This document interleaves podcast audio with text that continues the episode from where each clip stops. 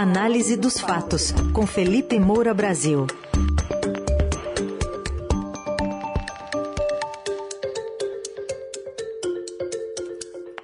Análise dos fatos para um caso que a gente já viu muito no passado e vê no presente também uma empreiteira que ganha muitas licitações no governo Bolsonaro e também vamos falar da CPI do MEC que tem três senadores dando para trás. Está aqui o Felipe Moura Brasil com a gente. Aliás, acabou de estrear também coluna no Estadão falando da Ucrânia, hein, Felipe? Bom dia. Salve, salve, Raizen, Carol, equipe da Eldorado FM, melhores ouvintes, sempre um prazer falar com vocês, ainda mais num dia especial para mim hoje. Tem lá chamada de capa no Estadão, para mim a coluna quinzenal, meu artigo de estreia, o exemplo da Ucrânia, fazendo uma, uma analogia, inclusive, é, com questões é, brasileiras, mas eu pego ali a, a questão de fundo que é a propaganda personalista, é, que é muito comum atualmente e que faz muita gente cultuar a personalidade e esquecer os fatos. Então, recomendo a leitura a todos. É isso. Fala até do torso nu de Putin e dos tigres siberianos, né? Pois é. É, queria que você falasse um pouquinho também, é, Felipe, aqui sobre essa matéria da Folha de São Paulo, que traz uma empreiteira, empreiteira do Maranhão que conquistou 53 de 99 licitações de pavimentação do governo Bolsonaro, participando ou sozinho ao lado de uma outra empresa de fachada, registrada em nome do irmão de um dos seus sócios, né? Acho que vai ficando claro à medida que a gente é, é, vê o jornalismo trabalhando, acabando de investigar, né, várias, vários flancos do governo, um modus operandi é, bastante comum. Exatamente, Carol. Primeiro é só preciso lembrar o significado de Codevasf, é a Companhia de Desenvolvimento dos Vales do São Francisco e do Parnaíba, é uma estatal vinculada ao Ministério do Desenvolvimento Regional. Agora, eu quero lembrar, é na raiz, porque quando a gente aponta um problema na raiz, em germe, como a gente diz, muita gente que defende aquele grupo político vem atacar a gente, chamar de tudo quanto é nome. Então, lá atrás, eu estava apontando que Jair Bolsonaro estava entregando nacos do Estado brasileiro para o Centrão. Isso aconteceu quando ele precisou da base de sustentação no Congresso para não sofrer impeachment. Ele tinha muita preocupação em razão do avanço das investigações sobre a família dele e até sobre a ala mais de reacionários aloprados do governo, que depois o Centrão acabou escanteando um pouco, mas que ainda faz a propaganda do presidente. E aí eu estava até de manhãzinha, porque essa matéria saiu hoje, é, tentando reconstruir aquele, aqui a cronologia. Olha, no dia 20 de abril de 2020, chamei a atenção lá que o Bolsonaro tinha negociado cargos no DENIT, na Codevasf, essa de hoje, na FUNASA e no FNDE. FNDE é Fundo Nacional de Desenvolvimento da Educação, ligado ao MEC, que está rendendo muitos escândalos noticiados pelo Estadão. É, aí, pouco depois, eu escrevi o seguinte a respeito disso, é que o aparelhamento do Estado é uma das fases que precedem a roubalheira, os abusos e a blindagem dos políticos. A blindagem é o que vem depois, quando eles são descobertos, como a gente viu aí ultimamente e escrevi: já vimos esse filme, não vale a pena ver de novo. Já pressentindo aquilo que viria. Chamei a atenção ainda em outubro daquele ano que o Ciro Nogueira, velho cacique do Centrão, era quem tinha emplacado camaradas na Codevasf e no FNDE. Tá lá tudo no meu Twitter para quem quiser verificar. Aí, recentemente, nessas últimas semanas, agora começo de abril, foi descoberto sobrepreço de 3 milhões de reais em máquinas compradas pela Codevasf, que lembrando é uma estatal vinculada ao Ministério do Desenvolvimento Regional. Depois veio a notícia de que o Ciro Nogueira é, cometeu crime de corrupção segundo a PF, mas isso foi é, num governo anterior, e aí até a claque bolsonarista tenta fingir que não tem nada a ver com esse governo, né? o Ciro Nogueira recebeu propina da JBS para apoiar Dilma Rousseff em 2014, mas o fato de ele ter sido escolhido pelo Bolsonaro para ser ministro chefe da Casa Civil, eles ignoram. Né? Então, se a corrupção foi no governo passado, não importa se o aparente corrupto está nesse governo.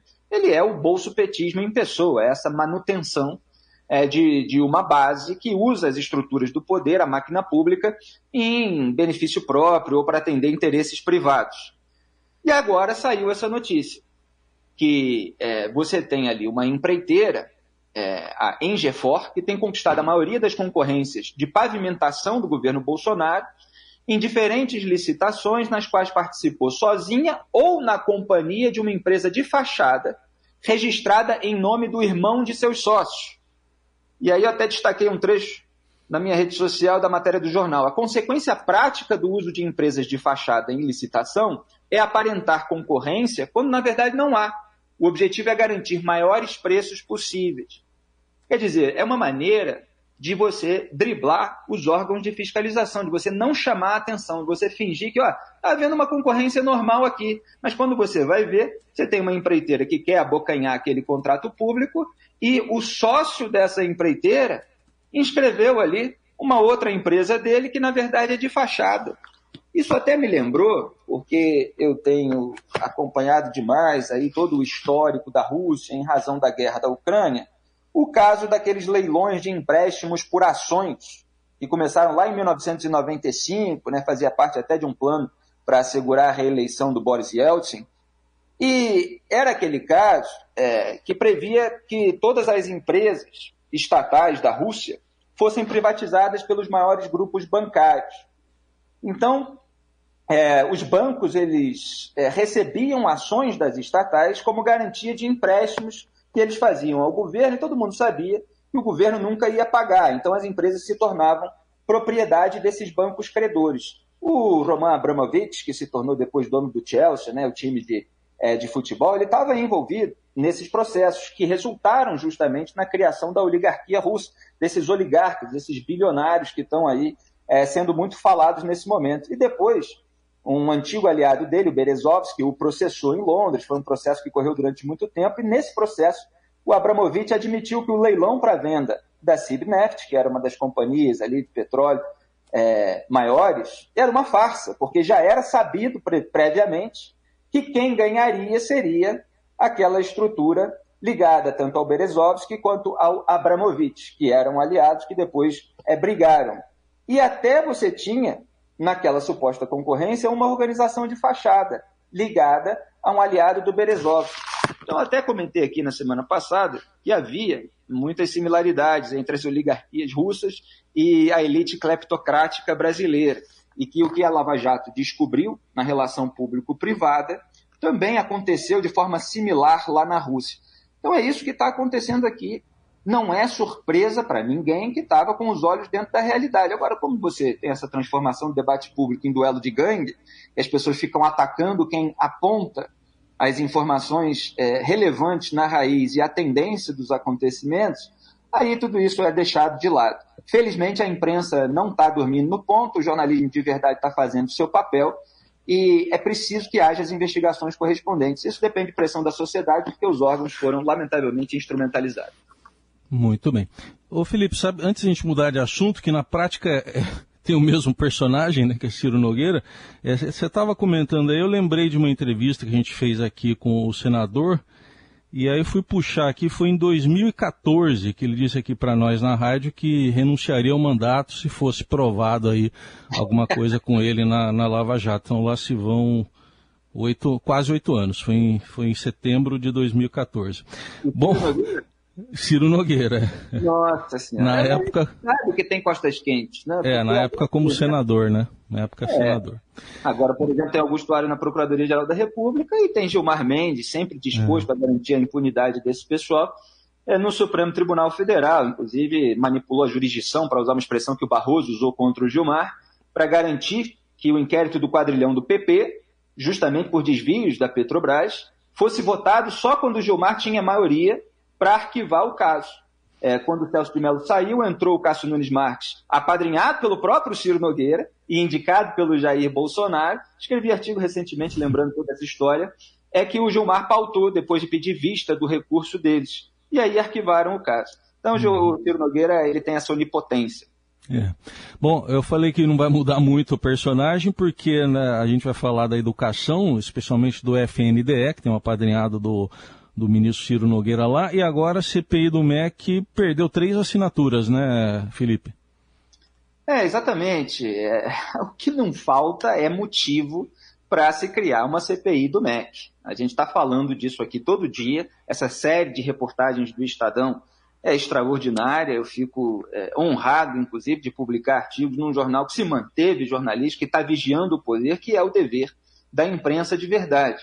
É, então você tem aí eu até enumerei outro dia, os municípios que mal têm computador e água encanada, mas que contrataram kits de robótica com a empresa de aliados do Arthur Lira, parceiro do Ciro Nogueira no Centrão. Esses municípios concentram 79% do total gasto pelo governo Bolsonaro em 2021 no país. Você tem o caso do, da compra dos ônibus escolares para crianças da área rural a preços inflados.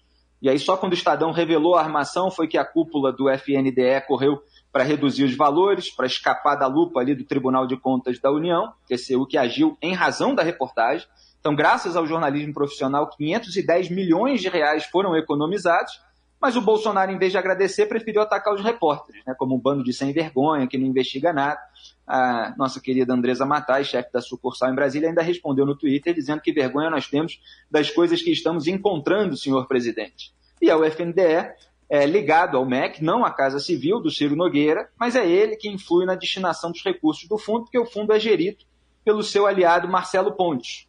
E você ainda tem o escândalo dos pastores, que atendidos pelo então ministro da Educação Milton Ribeiro a pedido do Bolsonaro, como ficou claro no áudio dele, é, cobravam propina de prefeitos em troca de acesso ao ministério. Então, é só a sonsice do presidente do Senado, Rodrigo Pacheco, que faz com que é, se possa crer que tem que ter um fato que justifique. Os fatos estão todos aí e ainda foram acrescidos nesse fim de semana pela matéria também do Estadão sobre as escolas fake. Tem lá um esquema é, de é, escolas, é, é, é de liberação de verbas para novas escolas, sendo que aquelas que estavam em construção ainda não estão prontas e nem as verbas são suficientes para completar a construção dessas novas, que, no entanto, já são alardeadas, já são propagandeadas nas redes sociais pelos parlamentares, porque nós estamos em ano eleitoral. Então eles fingem que tem uma verba muito grande para construir escola, a gente sabe que não tem, porque o Estadão apurou ali e mostrou é, os recursos que estão sendo liberados. Então se faz uma campanha em cima do nada, muito parecido, aliás, com o que fez Dilma Rousseff, quando não tinha dinheiro, mas fingia que tinha, porque não estava pagando os bancos públicos, é, e as despesas obrigatórias estavam sendo é, é, é pagas, portanto, pelos bancos públicos é, para para que ela pudesse propagandear programas sociais para os quais não teria dinheiro quando assumisse o poder. É, então você está fazendo propaganda em cima do nada. E aí vem esses senadores, é, e eu vou focar aqui em dois deles, que são o Oriovisto Guimarães e o Álvaro Dias, é, os dois do Podemos, mas teve também é, o senador Stevenson Valentim, né, que estão retirando assinaturas. E o Oriovisto Guimarães, olha só que fase. Ele disse que era que a, a CPI se tornaria palanque político em ano eleitoral, que a investigação deveria ser feita de forma técnica por parte do Ministério Público e da Polícia Federal. Ministério Público, hoje chefiado pelo Augusto Ares, indicado pelo Bolsonaro, que está lá engavetando tudo. Está sendo confrontado, emparedado, inclusive, pela ministra Rosa Weber por causa disso. A PF que troca delegados quando atingem os interesses bolsonaristas. Então é claro que os políticos deveriam se mobilizar para investigar. Motivo não falta. Agora, é muito curioso é, que esses políticos beneficiados por essas supostas liberações de verba, eles possam fazer propaganda com base naquilo que eles estão supostamente recebendo, mas você não pode ter uma investigação porque ah, aí não, aí vai ser palanque. Quer dizer, toda mamata pode ser usada para propaganda, mas você não pode investigar, porque senão é propaganda também. É claro que parlamentares se aproveitam de comissão parlamentar de inquérito, mas se você não tiver esse mecanismo, você não, não mostra para a sociedade o que está acontecendo, você não consegue é, investigar direito. Então, os políticos eles criam uma série de proteções com esse pretexto de que ah, a eleição não pode ser prejudicada e tal, e daqui a pouco ninguém é investigado, ninguém pode ser preso. É igual a propaganda lulista sobre a, a prisão do Lula. Ela foi decretada em primeira instância pelo então juiz Sérgio Moro em julho de 2017, há 15 meses da eleição. Quer dizer, não se pode prender ninguém há 15 meses da eleição. Ah, não, agora já está perto, agora o sujeito está protegido. Quer dizer, não basta, né, quando é, o sujeito tem cargo, não era o caso do Lula, é, é, que ele tenha foro privilegiado, ele também não pode ser investigado, não pode ser preso perto do período eleitoral se, se houver provas contra ele, como havia, né? E os lulistas fingem que não havia, tanto que ele foi condenado em duas instâncias, mais Superior Tribunal de Justiça, e precisou de manobras jurídicas para deixar o caso prescrever. É, então é, é essa blindagem. Agora, isso é importante, só para finalizar, porque o Sérgio Moro saiu do Podemos e ficou aquela dúvida, quem traiu quem? Agora está muito claro. Oriovisto Guimarães e Álvaro Dias, e eu falei aqui na semana passada que o Álvaro Dias tem acordos lá no Paraná com o empresário Ratim, é, que é um aliado do Bolsonaro. Então essa gente nunca se empenhou muito na campanha do Moro, tem medo de perder uma base de apoio, e agora é, essas notícias mostram que eles estavam preparados para embarcar aí né, no, no bonde bolsonarista. Então, realmente não dava para ficar. A gente vive num país que tem esse adesismo incurável. Né? É, a, o adesismo é mais vantajoso que a ousadia. E aí as pessoas preferem é, se manter próximas do poder e, em vez de ser efetivamente líderes, né? É, que contestam aquilo que precisa ser contestado, mesmo que isso não gere é, vantagens imediatas. Tá aí, este foi o Felipe Moura Brasil, e lembrando sempre a você, as colunas diárias, sempre um pouquinho depois que, que vão ao ar, elas já ficam disponíveis para você acompanhar em qualquer agregador, qualquer tocador de podcast. E a partir de hoje também, como a gente ressaltou no começo, tem a coluna do Felipe lá no Estadão, hoje com o exemplo da Ucrânia. Felipe, aqui no Eldorado, obrigado e até amanhã. Muito obrigado a todos, um grande abraço, até amanhã.